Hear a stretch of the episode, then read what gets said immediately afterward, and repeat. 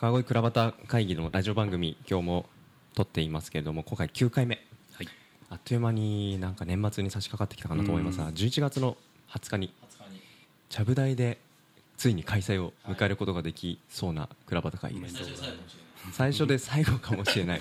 もう何ですか？オープンしてすぐあの閉店しちゃうんですか？違いますか？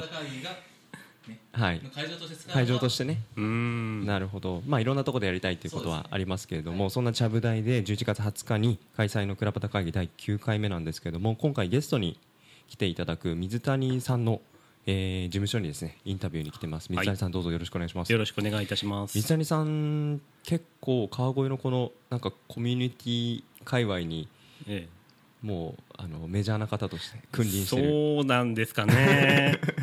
そんな印象を持ってる方もいますが一方で、はい、まあ、水谷さんどんな人なんだろうって、えー、僕もどうでしょうね。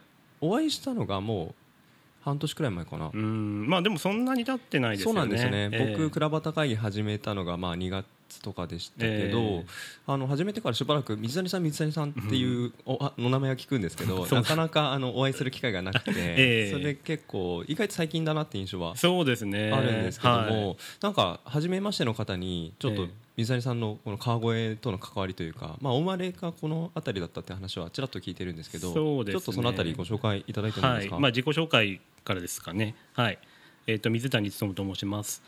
えーと、職業は、えー、建築士、えー、住宅とか建築物の設計を主に仕事としています。はい、で川越との関わりというと,、えーとまあ、もともと川越、えー、生まれ川越育ちということで、はい、えーとまあ、働いてる時は少し都内に出たりとかしてたんですけど、えー、と独立するタイミングでまた、えー、と川越で、えー、地元でちょっと設計事務所やりたいなっていうこともあったもんで、それで、えーと、最初最初からまあ川越で、はい、関わろうかなっていう思ってます。都内でお仕事された時期もあったんですね。ありました。はい。都内どちらでどれぐらいいらっしゃったんですか？えっ、と麻布十番の事務所で、えー、6年。めちゃめちゃおしゃれなところで働いてるじゃないですか。6年も 水谷さん今おいくつなんですか？僕41です。41ですか？はい。めっちゃ若いですね。若くないですってことは 35? くらいまで？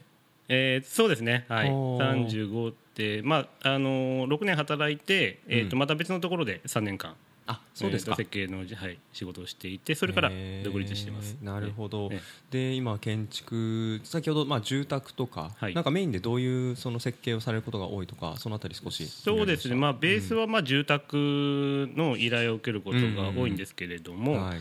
えーとまああのー、建築物であれば、うん、何でも、えーと受けますという感じで、はい、やってます。なんか水谷さんのこの事務所のあの、ね、あなんでしょう入り口のところに、はい、あのポストカードみたいので、えー、ありますよね。水谷さんの,、あの、はい、作品紹介してるやつ、えー、あそこに載ってるなんかバスのロータリーみたいなのありましたあそうですね。あれは、まああの川越で関わってる NPO 法人がありまして、えーと、それの関わりで、えー、設計させていただくことができたというバスターミナルですね、東秩父村というあの埼玉県唯一の村で。埼玉県唯一の村なんですか？そうなんですね。あそうですか、えーそんなところからご依頼があって。そうですね。はい。もともとその、えーと、蔵の会っていう NPO 法人が、うん、まあえー、東秩父村のその町づくりの、まあ、コンサルティングみたいなことをしていて。そういうつながりだったんですね、はい、そこからその芦の里っていう、まあえー、道の駅みたいなところをリニューアルしようっていう話になりまして、はいはいはいはいでそれで、えーと、設計をすることになったという、うん、えー、状況ですね。そういうことですね。だから住宅と言いながら、まああのーうん、いろんな住宅に限らないというか、えー、いろんな建築設計される感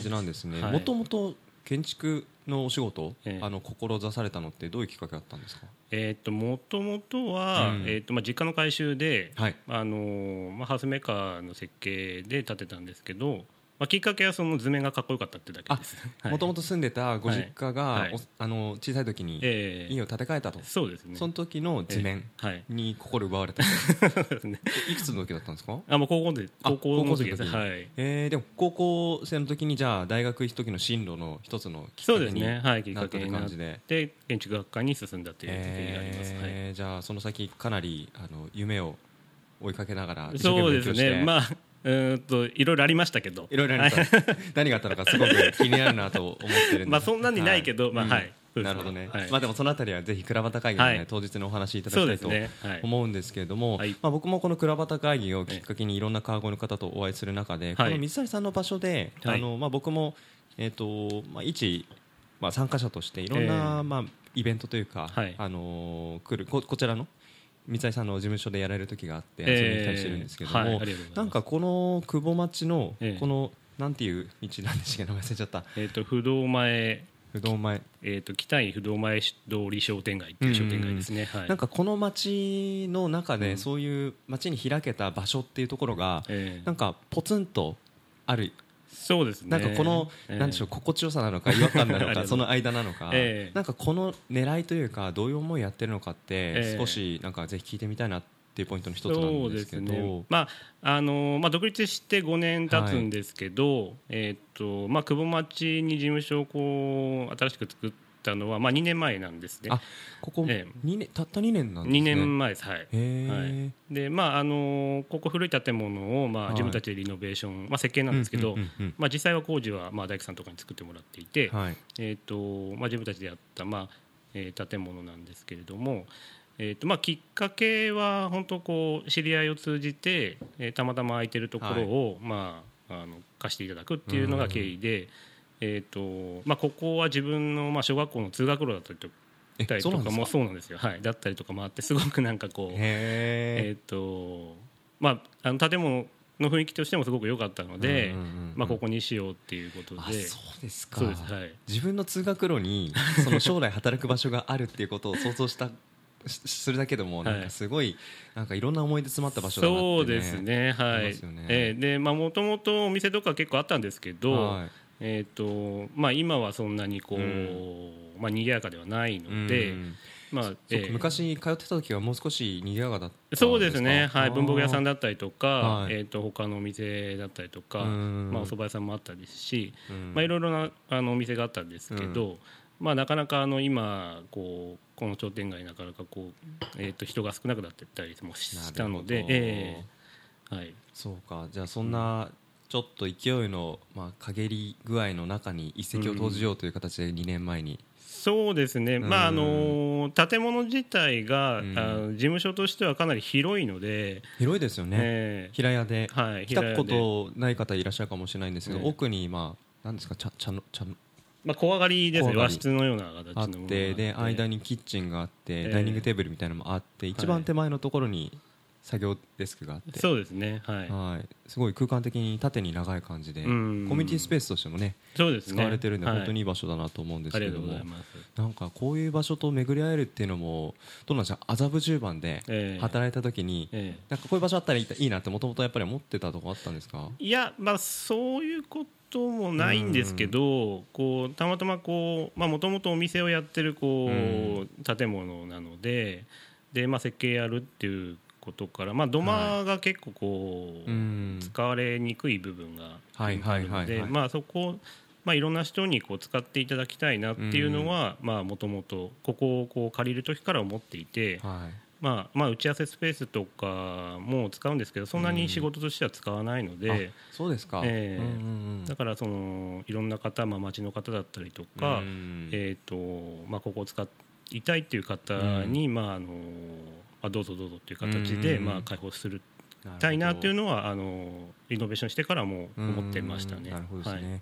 で実際あのこの土間の部分を、ええ。まあ、週末休日とか、ええ。まあ、あのオープンして、はい。あの通りかかる人たちがええ。ふらっと入ってこれるような、そんな感じに、はい。多分していらっしゃるんだろうなと思うんですけど、ええ。実際に今最近どういうそのこの流れというか勢いというか少し戻ってくる流れができたりしてるのか。まあ、そこまではまあ時間はないですけうどん、まああのえー、と一番最初にこう知り合いの友達に、うん。まあえー、と月に1回イベントやってもらう形で、まあ、スタートをしたねんでうんまあ、それからなんかそのだんだんとこう認知していただくようになって、うんでそれであの今年からですかね、はい。少しずつこう土間を使ってなんかイベントやったりとか、そういうのをこうお願いいただくってことは多くなりました。はい。そっか。うん。なんかもう昔から昔って言っても、まあ、56年前からこういう場所の活動してるのかなって僕ずっと思ってたんですけど、うん。実はこの2年でしかも今年に入ってその勢いがまたついてるような印象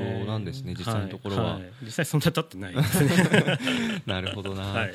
なんかそんな中でいろんな人との関わりがまた増えたりはい。する2年間だったりしたのかなと思うんですけど、そうですね。どうですかその最近水谷さんの中で、まあ、ええ。この久保町っていうところを拠点にしながら、ええ。何か関心持ってる、ええ。何かやってみたいというかなんかチャレンジというかそのあたりで何か取り組んでることってありますか？そうですね、まあ、あのベースはあの設計の仕事がベースなので、うん。まあ、それをやりつつあの、まあ、町の人と関わりたいっていうのは本心はあるんですけど、えっとまあ、基本的にはまあこう一番街がまあ観光地としうんうんうんうん。てまあ成立しているもんですからそれとは違うこう流れといいますか人の動きみたいなのを、えー、と作れるような、うん。えー、と動きができるといいかなっていうふうにはあの、うん。おぼろげながらには思ってます。ただそれを具体的に、はい。えー、とこうこうこうだからこうなりますよねみたいな、はい。そういうことまではまあ具体的にはないんですけど、うん。それをまああの一人ではできないのでそのいろんな人と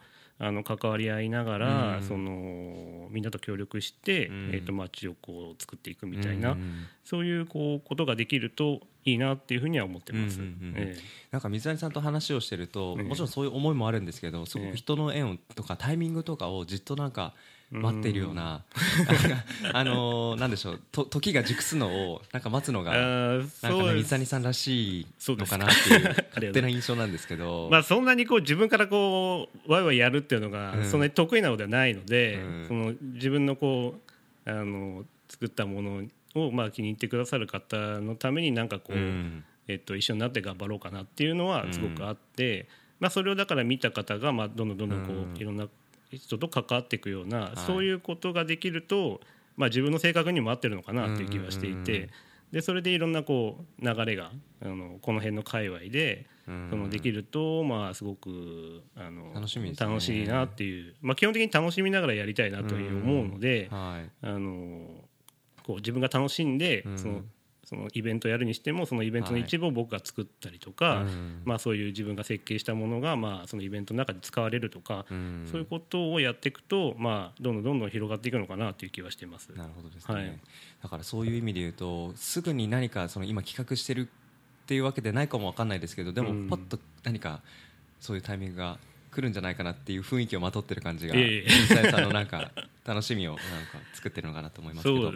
でまあ改めて、はい。えっとまあ11月の20日に、はい。えー第9回目の倉端会議来ていただくということで、はいありがとうございます。なんですけどもなんか簡単に、まあ、今はい。僕と10分間ぐらい喋りながら、はい。まあ、これまで倉端会議何回か多分来ていただいたのかなと思うんですけど、なんかどんな話したらなんか面白い会になりそうかなとかって何かテーマって。そうですね、まあ、ちょっとおぼろげに考えてるのは、まあ、自分がこうこういうこと建物を建てましたと設計しましたとかっていうことは、まあ、はい。そんなに話してもしょうがないんで、まあ、そういういろんな人と今関わってこういうことをやりながら、最終的にこうみんなでこういうことができるといいよねみたいな、うん。そういうところのこうお大きなこう、予想図じゃないですけど、はい。そういうところがこう僕の勝手な想像ですけど、そういうのがこう皆さんに伝わるといいかなというふうには思ってます。うんうんなるほどですね、はい。ありがとうございます。あと一個こんななんか個別な話しちゃってもあれなんですけど、ええこの間ここで、あのーまあ、前々回に武田さん、はい武田さんが、あのええはい。倉端のゲストに来てくださったんですけど、ええ。最近ここでイベントやってましたよね。やりましたはい。なんかどんな感じの盛り上がりだったのかなっていうのと今回、え武田さん来られないらしいんで。なんかちょっとめちゃくちゃ残念ですよ。僕もねすごく残念で あのこの間もなんかゴッタのゴッタな夜でしたっけ？はいなんかカレーとかおもてなしされててすごく盛り上がったのかなと思ったんですけど。まあ、武田さんはあのゴッタっていうこう一つのこう、うん。塊から、まあ、いろんな人とつながって素晴らしいですよね。そうですね、うんはい。まあ、もともと編集を主にやられてる方なんですけど、はい。それをこう空間に落とし込んで、えー自分たちでこうやっていくみたいなところにすごい共感があのあ僕としてはすごい面白いそうですね、はいで共感しているので、うん。まあ、そういうところの、まあ、第一弾として、まあ、はいカレーで皆さんをおもてなしおもてなししつつ、うん。あのみんなととつながりを持っていくっていうことをやられていたので、はい。えー、と先週末ですね。そうですよね、はい、11月の最初の週だったかな？そうですね、はい。はい。はい。なのですごいあのいろんな方に来ていただいて、うん。はい、僕としてもまあいろんなつながりを持てることができましたし、そういう意味ではすごくあのうん。楽しかったです。はい。まさにごったにな雰囲気の中でいろんな人がね関わるみたいなそういうね時間だったのかなと思いますけどなんかまたぜひ今回のクラバタ会議の水谷さんの話を機にですねはい。なんかそんな人のつながりまたはい、生まれたら面白いんじゃないかなと。そうですね。はい。はい。思ってますのではい。ぜひ楽しみにしております。はい楽しみにしてます。水谷さん今回よろしくお願いします。はい、こちらこそよろしくお願いいたします。はいありがとうございました。はい、ありがとうございました。